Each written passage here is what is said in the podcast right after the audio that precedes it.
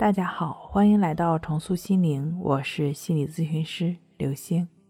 本节目由重塑心灵心理训练中心出品，喜马拉雅独家播出。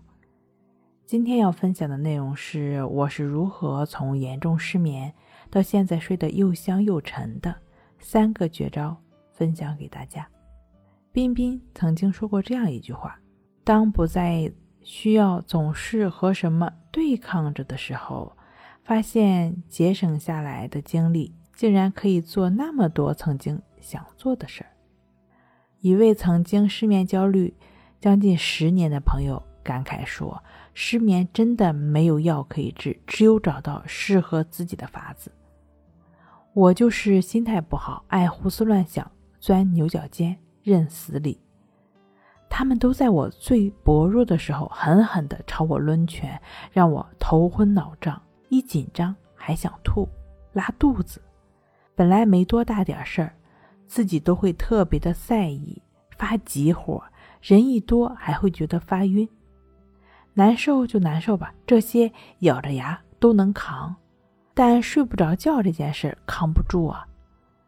睁眼看着天花板，明明很累，就是睡不着，越睡不着越心烦，越心烦越睡不着。脑子记不住事儿，白天再怎么补觉都还是那么累，根本歇不过来。去过几次医院，有的医生说是焦虑症，有的医生说是神经衰弱，还有的说是神经性失眠症。有一两年，光跟市里的、省里的医生打交道了，药也从 A 换成 B，再换成 C，最后又换成 A，药片儿。不管用了就喝汤药，的确好过一阵儿。现在回想起来，中医的那一句话是给我吃了定心丸的。他说：“调神的几味药下去，心会定一定，是可以睡好的。”在《你就是自己的心理医生》一书上也强调说，心神是可以训练的，思维模式是可以改变的。我才觉得自己真的是有救了。哪怕好一段，再碰到芝麻大小的事，还能再把人拖进看不见底的深渊。好在，我根据书上的方法练习两个多月之后，再也不怕失眠，再也不失眠。失眠为什么会发生呢？其实世上本没睡眠，也没失眠。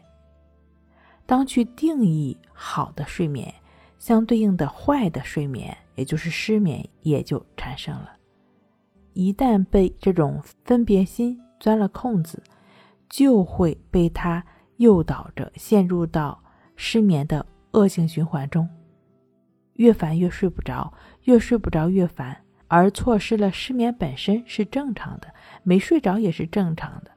我们能够以平衡平稳的心看待当前没睡着这个点的时候，转折就会发生。治疗失眠的第一招，外力催生，用听书。设置好时间，二十分钟、三十分钟或者一个小时，听的内容越枯燥、越无聊，越有力。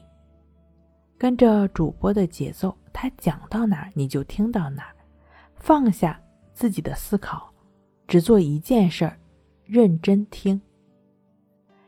进入到。播讲者的轨道上会不断的会斩断你不由自主的胡思乱想，会有人觉得听着跟听天书一样，听着听着就睡着了。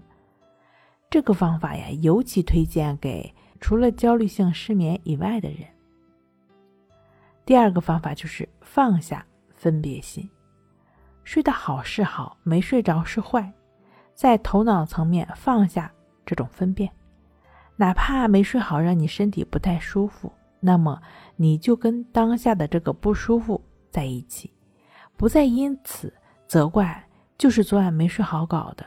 睡成什么样就睡成什么样，睡得好也是好，睡得不好也是好，但不再就此继续的去纠缠，就只是与当下的好在一起，不分别，更不分析。